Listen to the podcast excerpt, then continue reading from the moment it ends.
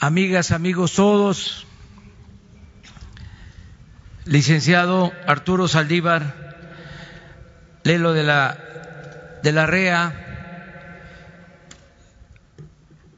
presidente de la Suprema Corte de Justicia de la Nación, licenciado Porfirio Muñoz Ledo, presidente de la Cámara de Diputados, licenciado Martí Batres, Guadarrama, presidente del Senado de México, Claudia Sheinbaum Pardo, jefa de gobierno del Distrito Federal, Claudia Palovich Arellano, gobernadora del estado de Sonora, ciudadanos gobernadores,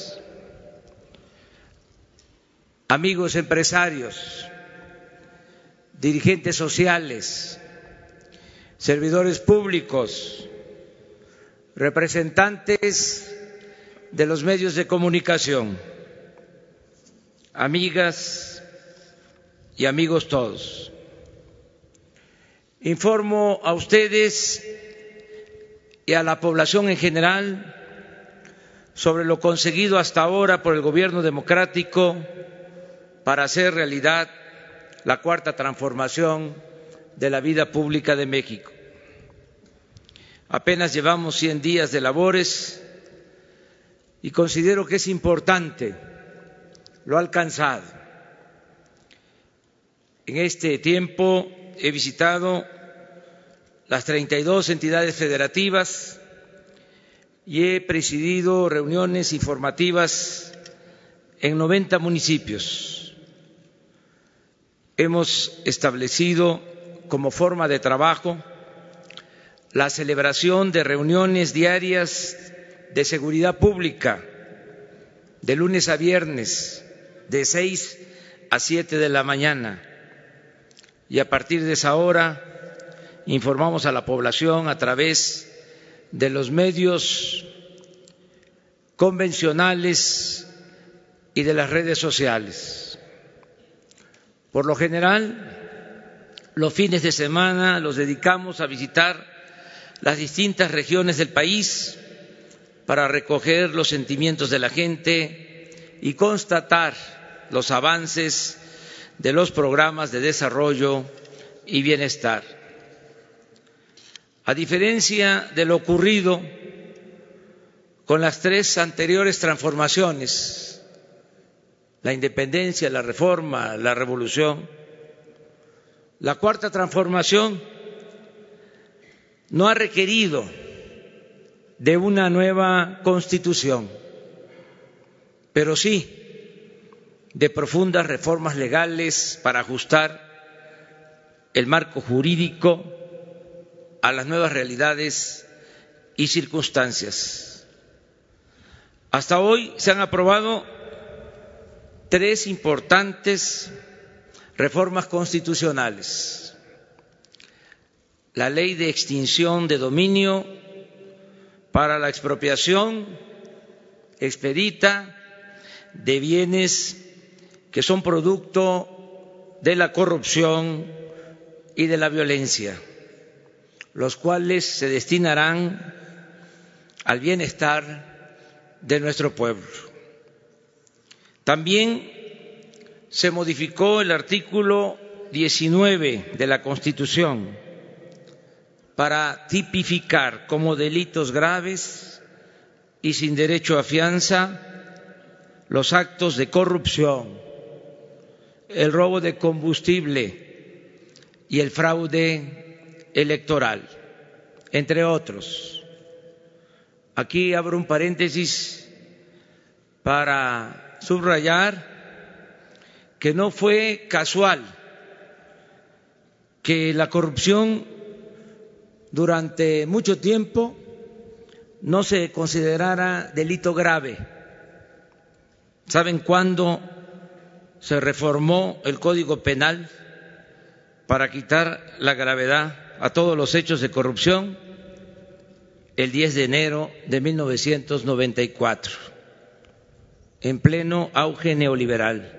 o neoporfirista. Así o más claro.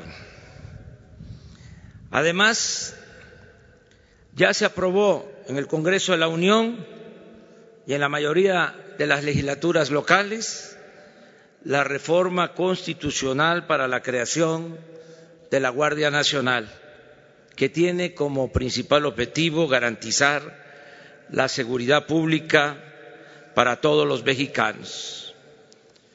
Está en proceso de aprobación en las cámaras de diputados y senadores la reforma para eliminar el fuero constitucional del presidente de la República y que el presidente pueda ser juzgado en funciones por hechos de corrupción y otros delitos. También se está proponiendo modificaciones, se están proponiendo modificaciones que establecerán el derecho efectivo de los ciudadanos a la consulta popular, a la revocación del mandato y está por aprobarse la ley de austeridad republicana. En el terreno del bienestar se ha propuesto al Congreso cancelar la mal llamada reforma educativa y estamos por enviar la iniciativa de ley para hacer efectivo el derecho del pueblo a la salud. En fin, a mediados de este año lograremos contar con el marco legal indispensable para llevar a la práctica la cuarta transformación de la vida pública del país. En este proceso hemos contado con el apoyo de legisladoras y legisladores de todos los partidos. Expreso a todas y a todos ellos mi agradecimiento sincero. En estos poco más de tres meses hemos mantenido una relación de respeto a las autonomías de los otros poderes y a las autoridades estatales y municipales.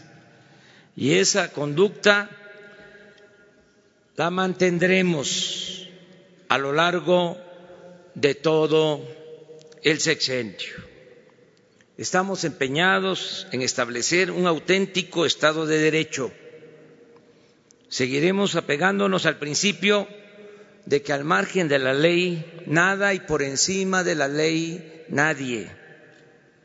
La presidencia de la República no tiene partido ni privilegia a dirigentes o representantes de sindicatos, organizaciones sociales o grupos de intereses creados. El gobierno es de todas y de todos los mexicanos y su función principal es hacer valer la justicia y buscar el bienestar y la felicidad del pueblo. También hemos sido respetuosos de las libertades. Nadie ha sido afectado por su manera de pensar, por su ideología, por su creencia religiosa, por su cultura o por su preferencia sexual. Nuestro gobierno promueve y respeta los derechos humanos y está decidido a cumplir el compromiso de averiguar el paradero de los jóvenes desaparecidos en Ayotzinapa. Ya se constituyó la Comisión de la Verdad y deseo con toda mi alma que pronto se obtengan resultados. También seguimos atendiendo a familiares de víctimas de la violencia. Estamos protegiendo a periodistas y ciudadanos amenazados de muerte. Se atiende con respeto a migrantes centroamericanos y a todos los migrantes del mundo. Se canceló la cárcel de las Islas Marías y sus tierras y sus aguas se convertirán en un centro ecológico donde acamparán niñas, niños, jóvenes para estudiar y convivir con el medio ambiente. Asimismo, se abrieron los archivos de la antigua Dirección Federal de Seguridad. Desaparecieron el CISEN y el Estado Mayor Presidencial. Y lo que considero más importante, mantenemos la firme convicción de no permitir que el Estado sea utilizado para fabricar delitos a opositores y a nadie, o para espiar, perseguir, torturar o masacrar al pueblo. Asimismo, se ha promovido el derecho a la información y al diálogo abierto y circular, con mensajes de ida y vuelta. Baste ver la prensa de ayer y de hoy y advertir que los periodistas critican al gobierno y ejercen su derecho a disentir. Y nosotros, de la misma manera, replicamos y argumentamos cotidianamente sin odios o rencores. Con ello se impulsa el hábito del debate y se fortalece la pluralidad democrática. Es importante decir que en serio, sin retórica o demagogia, existe la determinación de mandar obedeciendo. Por eso se llevaron a cabo las consultas sobre el aeropuerto y más recientemente sobre el gasoducto y la termoeléctrica del estado de Morelos. Es prioridad actuar siempre con respeto a la voluntad mayoritaria del pueblo y acabar de una vez y para siempre con las antiguas prácticas de manipulación, compra de votos, la intervención gubernamental en elecciones y la falsificación de resultados. Se acabará, ese es mi compromiso, con los fraudes electorales.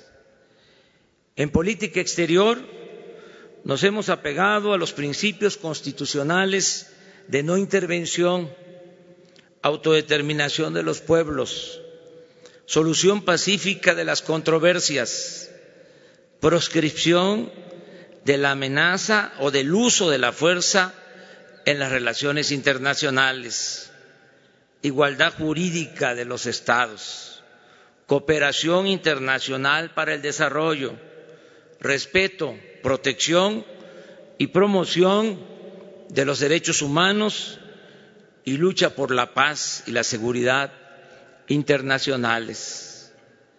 Queremos mantener una relación de amistad con todos los pueblos y gobiernos del mundo. Es vigente, no anacrónica, como algunos piensan, la frase del benemérito de las Américas, según la cual entre los individuos como entre las naciones el respeto al derecho ajeno es la paz. La relación con el gobierno de los Estados Unidos de América ha sido cordial. No se usa el lenguaje acusatorio o ríspido, sino la diplomacia y la comunicación permanente. Mi gobierno no está a favor del uso de la fuerza para contener la migración sino que se propone atender las causas que la originan. Por ello, estamos trabajando para conseguir un acuerdo de cooperación para el desarrollo con el gobierno de los Estados Unidos. Es importante informar que existe el compromiso de ese gobierno vecino de convertir de invertir al menos 2.500 millones de dólares en los países hermanos, vecinos de Centroamérica y 4.800 millones de dólares en proyectos productivos en nuestro país, sobre todo en el sur sureste. Esta política se enmarca en la propuesta de crear cortinas de desarrollo de sur a norte para convertir la migración en voluntaria, no un acto forzado por la carencia, la inseguridad o la falta de perspectivas. Nuestro gobierno, y ese es un objetivo, es trabajar para que los centroamericanos, los mexicanos, tengan la posibilidad de ser felices donde nacieron, donde están sus familias y sus raíces culturales. En materia económica, estamos aplicando la fórmula de acabar con la corrupción y con la impunidad para liberar fondos que puedan ser destinados al desarrollo y al bienestar del pueblo. En eso consiste nuestro plan económico, en esencia, en acabar con la corrupción, con los privilegios y liberar fondos de esta forma para el desarrollo. Solo por poner un ejemplo, el combate al robo de combustible nos permitirá ahorrar este año 50 mil millones de pesos. Agrego que ya no hay lujos en el gobierno, no existen sueldos como antes de hasta 700 mil pesos mensuales. Están en venta aviones, helicópteros y vehículos extravagantes usados por funcionarios públicos. No se rentan oficinas de lujo y nadie tiene servicio médico, cajas de ahorro y seguros privados con cargo al erario. Se acabaron los privilegios de la otrora burocracia dorada. De esta forma, el presupuesto nos va a rendir mucho más. Si antes se pagaba por una obra, una compra, un servicio, 100 millones de pesos, ahora nos cuesta como máximo la mitad. Solo en adquisiciones tenemos calculado ahorrar alrededor de 200 mil millones de pesos. Al desterrar la corrupción evitaremos fugas por alrededor de 300 mil millones de pesos y el plan de austeridad nos permitirá liberar fondos para el desarrollo por 200 mil millones de pesos. Así pues, dispondremos de una bolsa adicional para lo que se necesite de 700 mil millones de pesos durante el presente año. Por eso no tendremos necesidad de alterar, ni lo haríamos bajo ninguna circunstancia, los equilibrios macroeconómicos. Nunca gastaríamos más de lo que ingresa a la hacienda pública y tampoco nos endeudaríamos para financiar el presupuesto. Mantendremos un manejo responsable de las finanzas públicas. No habrá aumentos de impuestos ni nuevos impuestos. Refrendamos el compromiso de no imponer gasolinazos el precio de los combustibles, de las gasolinas, el diésel, el gas y la luz, será el mismo en términos reales en todo el año. La gasolina magna, el diésel y la luz han subido por la tardanza en la aplicación del mecanismo de regulación que utilizaremos, pero pronto se resolverá este asunto, habrán ajustes para cumplir con nuestra palabra de no aumentar en términos reales los precios de los energéticos. En este periodo de 100 días, el peso ha ganado valor con relación al dólar, 4%. La inflación ha bajado de 5.9 a 4.4% en promedio. La confianza del consumidor ha alcanzado máximos históricos de 120 puntos. En el primer bimestre de 2019, la recaudación del gobierno federal sumó 703 mil 900 millones de pesos, cifra ocho mil millones de pesos por encima de lo programado en la ley de ingresos de este año y 2.6 mayor en términos reales a lo observado en el mismo periodo de 2018. En particular, destaca la recaudación del impuesto sobre la renta, la cual creció 3.2% en términos reales. Estoy seguro que la confianza de los contribuyentes en el manejo honrado de sus impuestos nos permitirá superar con creces la meta establecida. Además, el combate a la corrupción hará posible un incremento en los ingresos en Pemex y en la Comisión Federal de Electricidad. La economía afortunadamente está en marcha. Aún crece poco, pero no hay ni asomo de recesión, como quisieran nuestros adversarios conservadores o como pronostican con mala fe sus analistas. Se van a quedar con las ganas.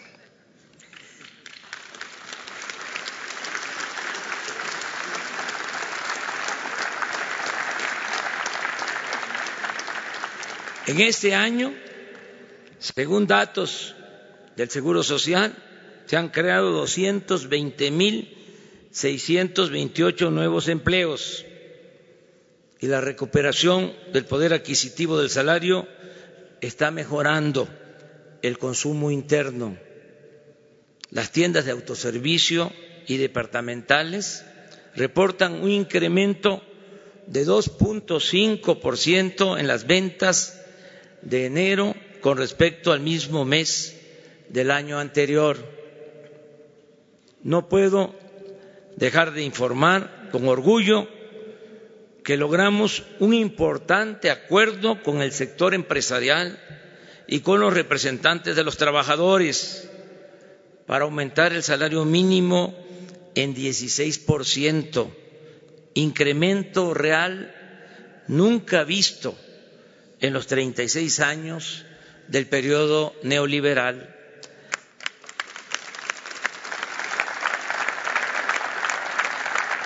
Aquí quiero decir que la nueva política laboral de recuperación de la pérdida del poder de compra de los asalariados no puede rendir frutos espectaculares de la noche a la mañana tiene que aplicarse en forma lenta, pero sostenida. Debe ser un proceso ascendente, pero gradual. Que no dañe a las empresas, que no provoque inflación y que no afecte la economía nacional. Ya se conformó el Consejo para el Fomento a la Inversión, el Empleo y el Crecimiento Económico. Este instrumento de promoción para el desarrollo lo coordina Alfonso Romo, jefe de la oficina de la presidencia. Estamos conscientes del escepticismo natural sobre nuestro objetivo de lograr un crecimiento anual promedio del 4% durante el sexenio, el doble de lo que se alcanzó en los 36 años del periodo neoliberal. Acepto el reto porque hay confianza entre inversionistas nacionales y extranjeros. Hace unos días Carlos Salazar Lomelín, presidente del Consejo Coordinador Empresarial, expresó que el sector privado nos apoyará para lograr este propósito en beneficio de México. Asimismo, creo, tengo la convicción, estoy absolutamente seguro que el combate a la corrupción que implica, entre otras cosas, acabar con el influyentismo, los sobornos y el burocratismo, permitirá que la inversión productiva se aplique pronto y con eficiencia. Y vamos a crecer porque habrá promoción para el desarrollo y la inversión pública se convertirá en capital semilla para atraer inversión privada, nacional y extranjera. Inclusive vamos a promover la creación de sociedades de inversión y empresas con la participación del sector público, privado y social. Informo que estamos por licitar proyectos estratégicos. Expongo algunos ejemplos. En abril se publicará la convocatoria para la construcción del tren Maya. Esta importante obra que beneficiará a los estados de Quintana Roo, Yucatán, Campeche, Tabasco y Chiapas implica construir 1.500 kilómetros de nuevas vías férreas, de trenes para turistas, pasajeros nacionales y transporte de carga. La inversión estimada se calcula entre 120 y 150 mil millones de pesos. Y solo en la construcción se crearían alrededor de 300 mil empleos directos. En cuatro años, una vez terminada esa importante red de comunicación, se tendrá una capacidad para trasladar a tres millones de visitantes al año y aumentaremos la afluencia de turistas a las zonas arqueológicas del mundo maya y a las ciudades de Chetumal, Mérida y Campeche. Lo mismo puedo decir del desarrollo integral del istmo de Tehuantepec. Ya tenemos el presupuesto para la ampliación de los puertos de Salina Cruz y Coatzacoalcos y para la modernización de las vías del tren de carga de contenedores que conectarán las costas del Océano Pacífico con las del Golfo de México. Estamos en la fase de consulta a las comunidades y en la elaboración de proyectos para lanzar las licitaciones. Tengamos presente que esta angosta franja de 230 kilómetros en línea recta de nuestro territorio será una vía de comunicación parecida al canal de Panamá y con algunas ventajas importantes, adicionales. Tendremos disponibilidad de gasolinas y diésel de las refinerías de Salina Cruz y Minatitlán se utilizará el ducto ya existente de Pemex para transportar gas. Se cuenta con energía eléctrica y a ello debe agregarse que todo el istmo se convertirá en zona libre o franca. Es decir, se reducirán los impuestos y el precio de los energéticos para propiciar la instalación de parques industriales que generen suficientes empleos y buenos salarios. Todo ello con la participación y beneficio para los pueblos y con absoluto respeto al medio ambiente. Hemos avanzado en el proyecto de construir dos pistas en el aeropuerto de Santa Lucía. Nos ha llevado algún tiempo cancelar los compromisos que se habían hecho en la construcción del aeropuerto del lago de Texcoco, pero hemos avanzado. Mediante la operación de recompra se liquidaron casi un tercio de los bonos y regresamos el dinero a inversionistas. El monto restante seguirá operando en sus condiciones originales. Solo nos falta la liquidación que haremos puntualmente a las empresas constructoras y en eso estamos. Aún con el costo que implica cancelar esta obra, estoy convencido, lo puedo probar, de que fue la mejor decisión y menciono algunas razones.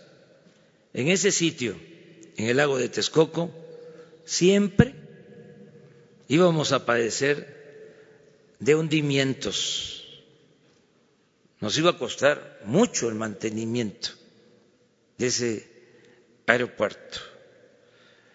Vamos a resolver la saturación del actual aeropuerto de la Ciudad de México en menos tiempo, en tres años, con una solución de largo plazo, de mejor calidad, sin corrupción y con un ahorro de más de 100 mil millones de pesos para el pueblo de México. Informo también que ya inició el programa de la zona libre o franca a lo largo de los 3.180 kilómetros de frontera con los Estados Unidos de Norteamérica. En esa franja se redujo el impuesto sobre la renta al 20%. El IVA pasó del 16 al 8%.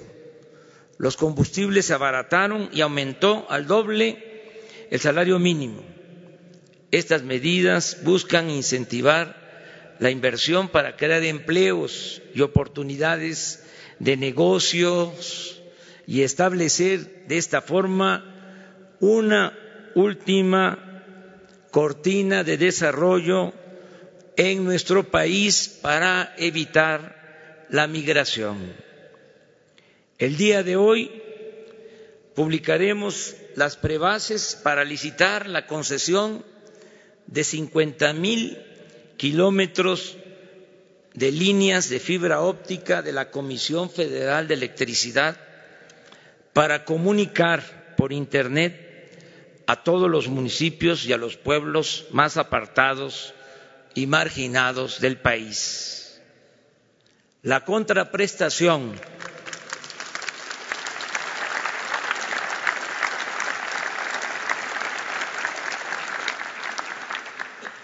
la contraprestación que pediremos a la empresa nacional o internacional que gane este concurso es la de proporcionar, proporcionar Internet gratuito en plazas, escuelas, centros de salud y otros sitios públicos. Esta obra, que implicará una inversión de alrededor de 30 mil millones de pesos, será de la mayor importancia para la comunicación y el desarrollo equitativo del México del futuro. Aquí repito, porque se habla mucho de la innovación tecnológica. Nosotros queremos la modernidad, pero forjada desde abajo y para todos. Nos hemos propuesto rescatar la industria petrolera y eléctrica de la nación. Ese sector fue durante el periodo neoliberal saqueado impunemente, padeció de abandono, corrupción, de ineficiencias. El proceso de desmantelamiento y pillaje en este sector se profundizó y buscó legalizarse con la llamada reforma energética, que ha resultado un rotundo fracaso. Baste decir que a cuatro años de su aprobación, y ahí están los datos, esto no es un asunto ideológico o político, es de juicio práctico. A cuatro años de la aprobación de la reforma energética, se redujo la inversión pública y privada en el sector. Se produce menos petróleo crudo, se producen menos gasolinas, menos productos petroquímicos, se genera menos electricidad, aumentaron los precios de los combustibles, los ingresos de la hacienda pública por petróleo y electricidad disminuyeron. Los contratos que firmaron funcionarios públicos con particulares y las operaciones fraudulentas realizadas con empresarios e inversionistas vinculados a los gobiernos anteriores incrementaron la deuda tanto de Pemex como de la Comisión Federal de Electricidad. Afortunadamente, como una bendición. Cuando parecía que todo estaba perdido, la gente decidió a favor de un cambio de régimen y por otra política económica.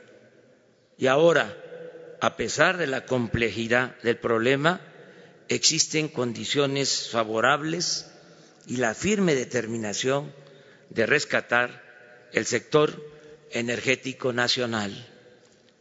Estamos optimistas porque ya se detuvo la corrupción tolerada en Pemex y en la Comisión Federal de Electricidad.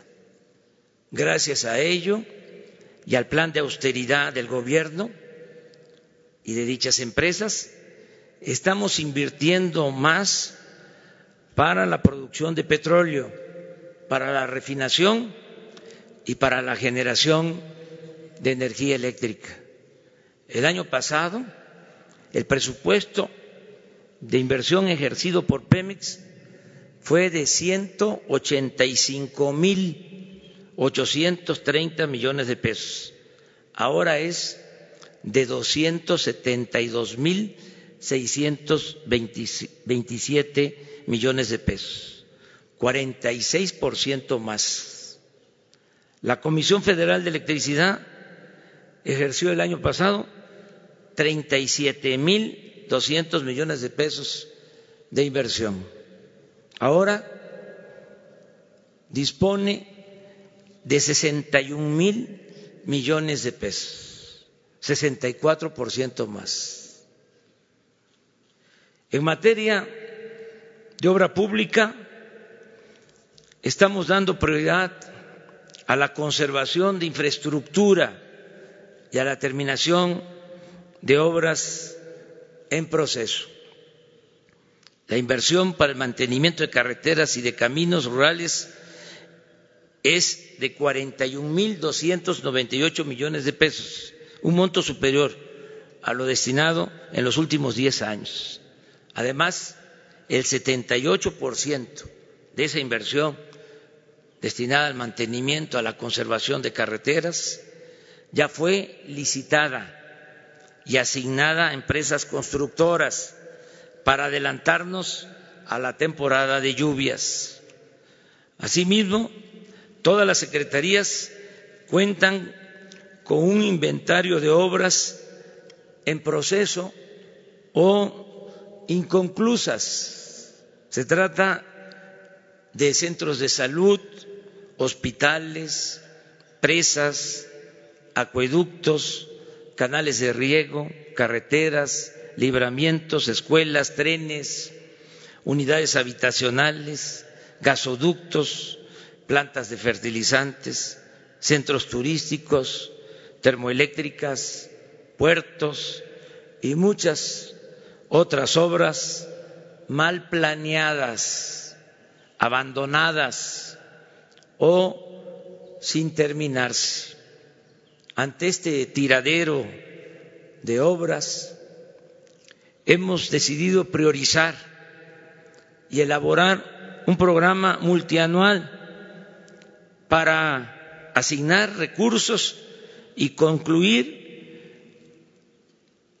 la infraestructura y estas obras a lo largo del sexenio. En muchos casos no podríamos terminarlas este año ni el año próximo. Les doy el ejemplo del tren Toluca, Ciudad de México. Se pensó que iba a costar 30 mil millones. Se han ejercido 60 mil y nos faltan 30 mil más para terminarlo. Vamos, por eso, a hacer un plan y terminarlo durante el sexenio. Otro ejemplo, el tren en Guadalajara. Se estimó que iba a costar 25 mil millones y en realidad se tienen que ejercer 50 mil millones, el doble. Y ya estaba a punto de inaugurarse. Se aprobó para este año mil millones y pensábamos que con eso se terminaba, pero nos llegó la información de que no iba a alcanzar esa cantidad y le pedí al secretario de Comunicaciones, al ingeniero Jiménez Espriu, que me presentara un informe. Y en efecto, para terminarlo, este año necesitamos cuatro mil quinientos millones de pesos, no mil. ¿Qué estamos haciendo en este caso? Pues estamos haciendo un acopio de recursos para que en efecto terminemos esa obra en diciembre de este año, que no se siga eh, posponiendo. Esta es una estrategia que se va a aplicar para todas las obras en proceso.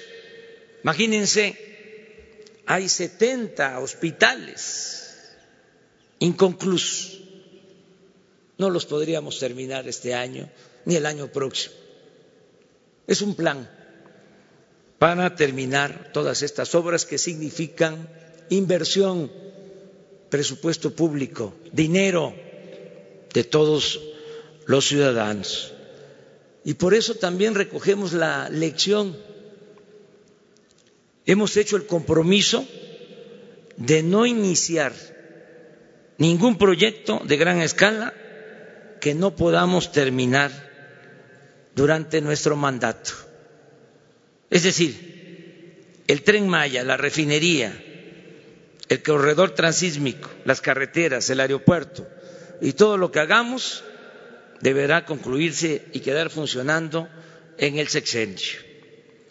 También informo que ya iniciamos el programa de atención a comunidades afectadas por los sismos de 2017. De igual manera, hemos comenzado con el programa de mejoramiento urbano y vivienda en 14 municipios del país, tanto en municipios de la frontera como en las ciudades turísticas para aminorar el contraste entre zonas turísticas con hoteles de gran lujo y colonias marginadas. Este año vamos a reestructurar 194 mil créditos del Infonavit de gente que paga y paga y no termina de pagar. Esto va a beneficiar a muchas familias de trabajadores. El gobierno de la Cuarta Transformación buscará siempre hacer realidad el ideal de la justicia social, empezando por aplicar el criterio de que por el bien de todos, primero los pobres. Es un timbre de orgullo, una dicha enorme, y creo que este es un ideal compartido por todos los mexicanos, de todos los sectores, que se destinen este año más de 300 mil millones de pesos del presupuesto público a mejorar las condiciones de vida y de trabajo de la gente más humilde y pobre de nuestro país. De cada diez hogares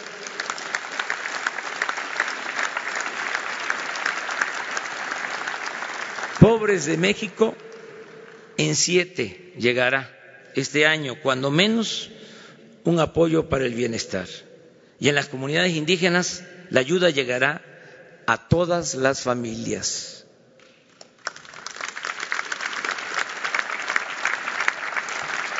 En el acto del Zócalo, el día primero de diciembre, hice 100 compromisos con el pueblo de México repasándolos al día de hoy y vamos a entregar los anexos correspondientes. Ya 62 de esos 100 compromisos se han convertido en hechos y 38 están en proceso de cumplirse. El primero de los 100 compromisos ya lo estamos llevando a cabo. Consiste en que todos los programas de bienestar tienen como población preferente a las comunidades indígenas de México. Prueba de ello es que ya iniciamos la construcción de caminos en 47 municipios de usos y costumbres de Oaxaca. La pensión para adultos mayores se duplicó. Ahora se entregan 2.550 pesos bimestrales no 1.160 como antes, hasta diciembre. Asimismo, este derecho se aplica de manera universal y beneficia a jubilados y pensionados del ISTE, del Seguro y de otras instituciones que eran excluidos. Hasta hoy han recibido su ayuda de manera directa o están por hacerlo 13 millones de personas y hago el compromiso de que para el próximo informe trimestral estarán siendo apoyados de esta manera 18 millones de beneficiarios. Ya están trabajando como aprendices 82.142 jóvenes que reciben capacitación en empresas, comercios y talleres y se les pagan tres mil seiscientos pesos mensuales y cada mes se incorporarán cien mil jóvenes más con sus respectivos tutores, quienes no solo los capacitan en oficios o profesiones, sino que les inculcan conductas correctas y solidarias. Es satisfactorio poder decir que 817 mil 583 personas con discapacidad y en especial niñas y niños pobres han sido censados en comunidades y colonias y ya están empezando a recibir 2.550 pesos bimestrales de pensión. Se entregarán nueve millones de becas mensuales a estudiantes pobres de todos los niveles escolares con una inversión de 60 mil millones de pesos, como nunca se había hecho en la historia de México. Se están regularizando los programas de estancias infantiles y CENDIS en beneficio de niñas y niños de madres trabajadoras y de niños de preescolar. Todos los apoyos se entregarán de manera directa. Por eso se está levantando casa por casa un censo para el bienestar. Primero se identifica a las personas que recibirán la ayuda. Posteriormente se le entrega a cada persona beneficiada una tarjeta bancaria y así obtiene lo que por derecho y justicia le corresponde. Por la corrupción que prevalecía en el manejo de los programas sociales, decidimos que el dinero del presupuesto, que es dinero del pueblo, no se entregara a intermediarios, sean organizaciones sociales, civiles o fundaciones de ninguna índole. Todo ello para evitar simulaciones, los llamados moches, el piquete de ojo o cualquier otra forma de tranzas o desvíos de recursos destinados a la gente. Reconocemos una gran importancia a la economía popular o microeconomía y con ello vamos a lograr que haya crecimiento y bienestar.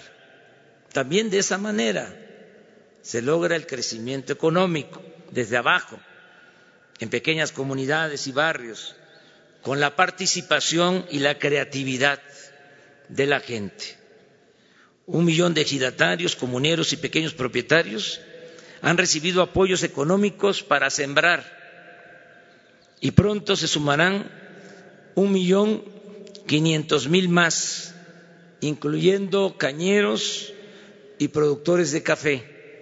Asimismo, ya se establecieron precios de garantía para alimentos básicos en beneficio de dos millones de pequeños productores, a quienes se les pagará durante la cosecha cinco mil seiscientos diez pesos la tonelada de maíz, seis mil ciento veinte pesos el arroz, catorce mil quinientos el frijol, cinco mil setecientos noventa el trigo y a ocho pesos con veinte centavos el litro de leche, lo cual significa, con relación al año pasado, un aumento promedio de más del treinta por ciento.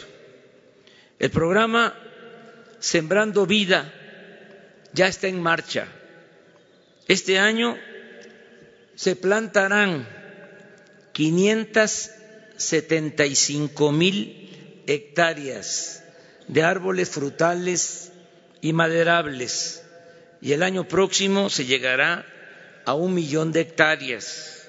Este programa, además de su importancia productiva y ecológica, nos permitirá crear 230 mil 230 mil empleos permanentes este año y otro número similar el año próximo. Solo en Chiapas, donde ya se están sembrando 200 mil hectáreas, van a trabajar 80 mil campesinos de mil setecientos cincuenta y nueve ejidos y comunidades. De igual manera, ya comenzó el programa de crédito ganadero a la palabra que consiste en entregar de una a diez novillonas y hasta un toro por productor, lo cual representa adquirir doscientas mil reses con un presupuesto autorizado de cuatro mil millones de pesos en beneficio de 19.200 ejidatarios y pequeños propietarios. parecido a este crédito, pero dirigido a artesanos, comerciantes y muy pequeños empresarios, es el programa de tandas para el bienestar. Se trata de otorgar pequeños créditos a quienes ganan la vida produciendo y vendiendo sus productos o prestando servicio. Se empezará otorgando seis mil pesos sin intereses, abonando ese crédito con pagos mensuales de 500 pesos. Al terminar de pagar los seis mil pesos, recibirán de inmediato diez mil, luego quince mil y así hasta veinte mil. A la palabra, sin burocratismo, sin trámites excesivos, sin dejar nada en garantía. La mayor riqueza de México es la honestidad de su pueblo. A eso nos atenemos. Este pequeño crédito ayudará para comprar mercancía, materia prima, un aparato electrodoméstico, herramientas o cualquier insumo. Este programa beneficiará a un millón de personas que están ahora, como muchas otras, excluidas del sistema financiero. Se les considera no sujetos de crédito y quedan expuestos al agio y a la usura. Dio mucho gusto que cuando empezó a hacerse el censo del bienestar, se va casa por casa y la gente se apunta, se inscribe. Si es un adulto mayor, su pensión. Si es una persona con discapacidad, su pensión. Pero teníamos contemplado originalmente dar créditos a 500 mil eh, pequeños comerciantes, artesanos, pequeños empresarios, y se censaron hasta ahora, se inscribieron cinco millones. Tenemos eh, esas solicitudes y es un gran eh, motivo de satisfacción, da mucho gusto el que la gente esté pidiendo apoyo para salir adelante, para trabajar, para buscarse la vida. Entonces, este es uno de los programas que vamos a procurar que no le falte presupuesto. Por eso, aunque nos quedemos sin camisa, aunque pasemos de la austeridad republicana a la pobreza franciscana, siempre habrá estos apoyos. En educación hemos logrado, entre otras cosas importantes, algo que considero valioso, aminorar la polarización que se desató con la llamada reforma educativa. Yo creo que eso es lo más importante. Estaba muy confrontada la población, mucha polarización por la llamada reforma educativa. Actualmente hay respeto a los trabajadores de la educación y a partir de este nuevo proceder vamos a garantizar en la práctica y con la participación de los maestros, no se podría hacer de otra manera, de los padres de familia y de los especialistas o pedagogos, que mejore la educación en cobertura y en calidad. Están en proceso de creación 100 universidades públicas. Inició el programa de rescate del patrimonio cultural y de la memoria histórica. Este año está dedicado a conmemorar el centenario del asesinato de Emiliano Zapata Salazar, así como a los 500 años de la primera gran resistencia indígena frente al invasor español. Ya comenzó el programa de fomento a la lectura. Como es sabido, se abrió la residencia oficial de Los Pinos, que ha sido visitada por más de 900 mil personas, y se elabora el proyecto integral de arte y cultura para unir ese espacio con los sitios y museos del bosque de Chapultepec. Es decir, se creará uno de los complejos artísticos y culturales de mayor importancia y esplendor en el mundo.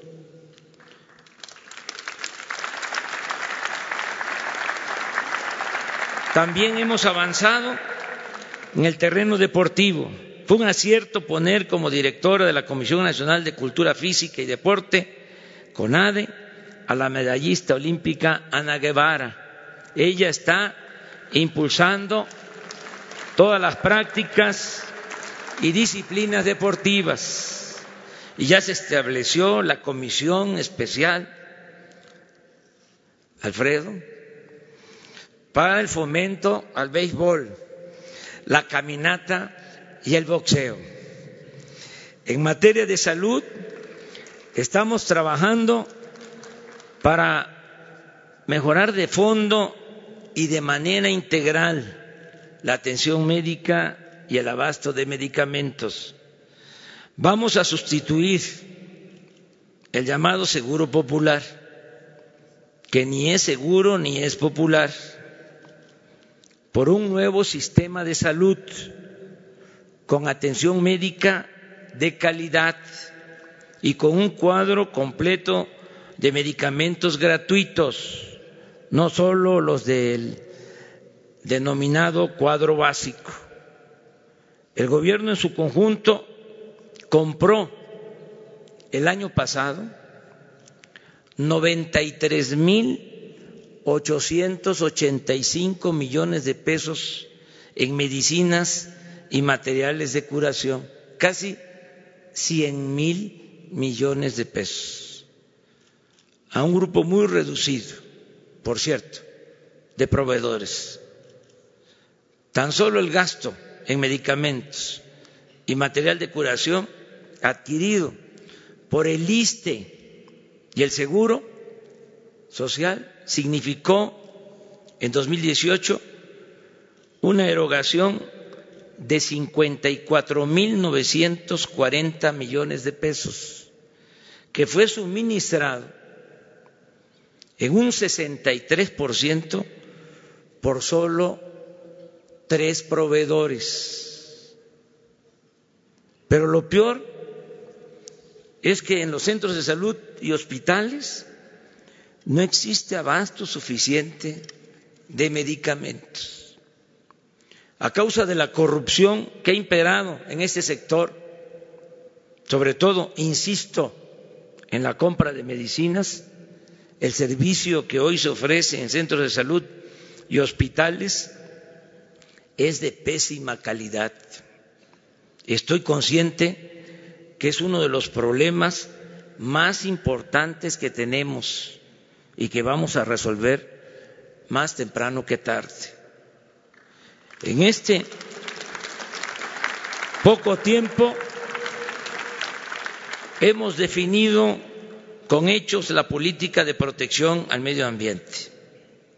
Decidimos no aprobar la siembra de maíz transgénico, no extraer petróleo o gas con el método del fracking. Se canceló la autorización para la explotación de la mina a cielo abierto Los Cardones en La Paz, Baja California Sur y se han establecido garantías de que no se privatizará el agua. Además, se cuidarán y crearán nuevas reservas naturales y se protegerá la flora y la fauna de nuestro territorio. Tenemos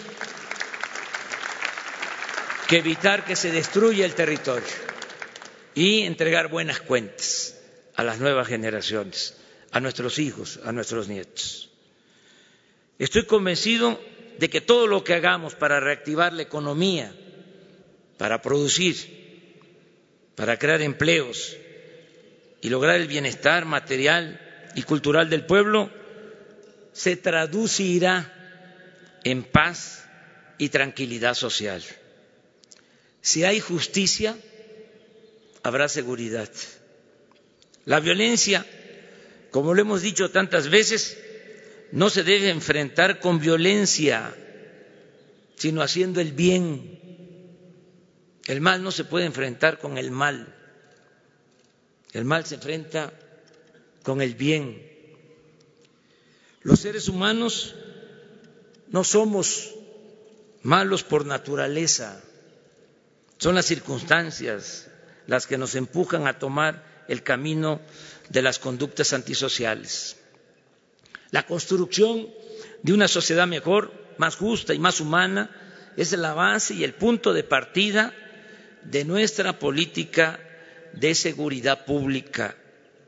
Así, en el caso del robo de combustible, enfrentamos el fenómeno delictivo atendiendo las causas y garantizando los derechos sociales de la gente que por necesidad se dedicaba a esas actividades y se dejaba arrastrar por bandas de delincuentes comunes y de cuello blanco.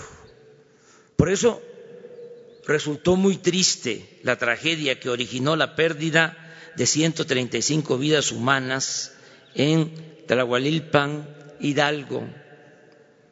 Nuestro pésame permanente a sus familiares y el compromiso de que lucharemos siempre para evitar que nadie,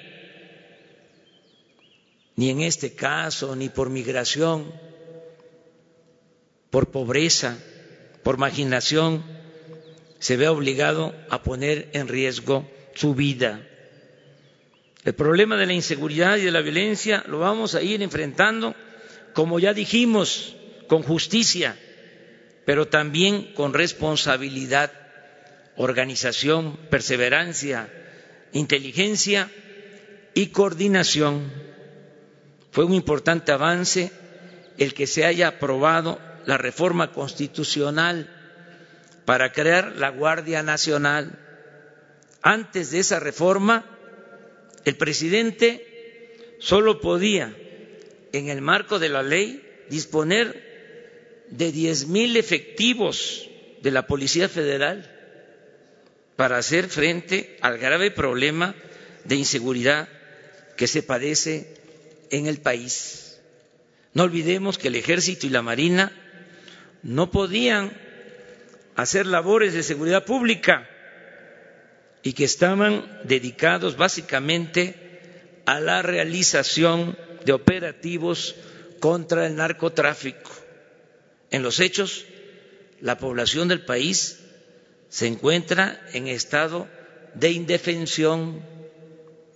Esto explica en parte, no es justificación, el por qué solo se ha logrado contener la incidencia delictiva, pero no reducirla significativamente como lo deseamos. Digo esto porque se mantiene prácticamente el mismo número de homicidios y de robos de vehículos de antes de que llegáramos al gobierno. En homicidios, el promedio diario de enero a noviembre de 2008 fue de 91.3 homicidios diarios y de diciembre a marzo de 2019 ha sido de 88.2. El robo de vehículo en el mismo periodo del gobierno anterior fue de 669.6 robos diarios de vehículos y ahora 636.1. En el robo de combustible sí se redujo la cifra. Y hay buenos resultados. Y esto es eh, un ejemplo de que se puede. Porque en el caso del robo de combustible, unimos todas las fuerzas eh, y trabajamos de manera conjunta. Y se logró eh, avanzar. Este ilícito pasó de 81 mil barriles diarios sustraídos ilegalmente en noviembre del año pasado, 81 mil barriles diarios, a solo 15 mil barriles como resultado del operativo conjunto para cerrarle el paso a este tolerado y peligroso delito. Por eso estoy seguro que cuando se avance más con los programas de bienestar y logremos con la Guardia Nacional la suma de elementos, son 220 mil elementos del ejército, 40 mil de la Marina, más los 10 mil efectivos de la Policía Federal, todos juntos en 266 coordinaciones en todo el país. Esta suma de elementos, de recursos, de voluntades, el que tengamos presencia en todo el territorio nacional, permitirá proteger a la gente y se reducirá sustancialmente el número de homicidios, robos, secuestros y otros delitos. Aquí es el momento de reconocer el trabajo eficaz las desmañanadas de los integrantes del Gabinete de Seguridad Pública, incluida la secretaria de Gobernación, que desde antes de las seis de la mañana está en estas reuniones del Gabinete de Seguridad, encabezado este gabinete con mucha eficacia y eficiencia por Alfonso Durazo. Y al mismo tiempo es el momento de agradecer a las Fuerzas Armadas, al Ejército, a la Marina, al general secretario, al almirante, por su apoyo comprometido, su apoyo al pueblo de México en estas tareas y agradecer por su lealtad a la patria. Amigas y amigos, aunque todavía es el comienzo del camino hacia el progreso con justicia, ya empezamos a escribir el prólogo de la gran obra de transformación nacional. Ya probamos que se puede gobernar para el pueblo y con el pueblo. Ahí está la actitud solidaria, fraterna, de la gente que con mucha conciencia, cuando tuvimos el problema del abasto de gasolinas, porque decidimos enfrentar el robo de combustible, se portaron a la altura de las circunstancias. En, situación muy difícil, de tener que esperar hasta más de una hora para cargar gasolina. Y nos apoyaron. Bien decía Juárez, con el pueblo todo, sin el pueblo nada. También hemos confirmado en este periodo de 100 días que si se acaba con la corrupción y se gobierna con austeridad, se puede obtener más crecimiento económico. Esto es lo que vamos a demostrar, no solo en México, en el extranjero. Este es el nuevo modelo de política económica.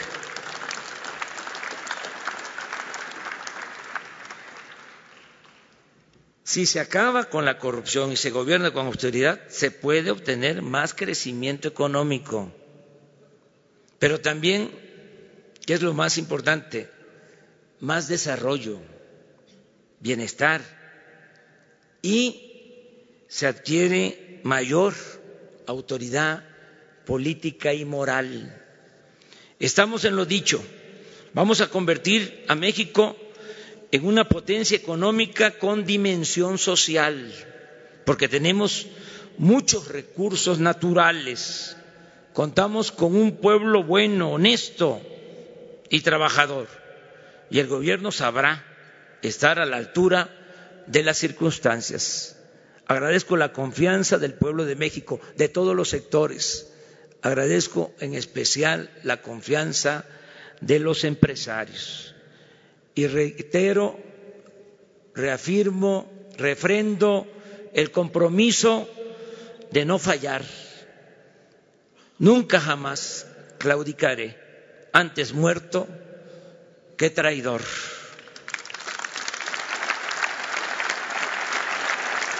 Vamos a seguir construyendo en armonía. La cuarta transformación también es reconciliación. Vamos a seguir, a seguir construyendo entre todas y todos la bella utopía.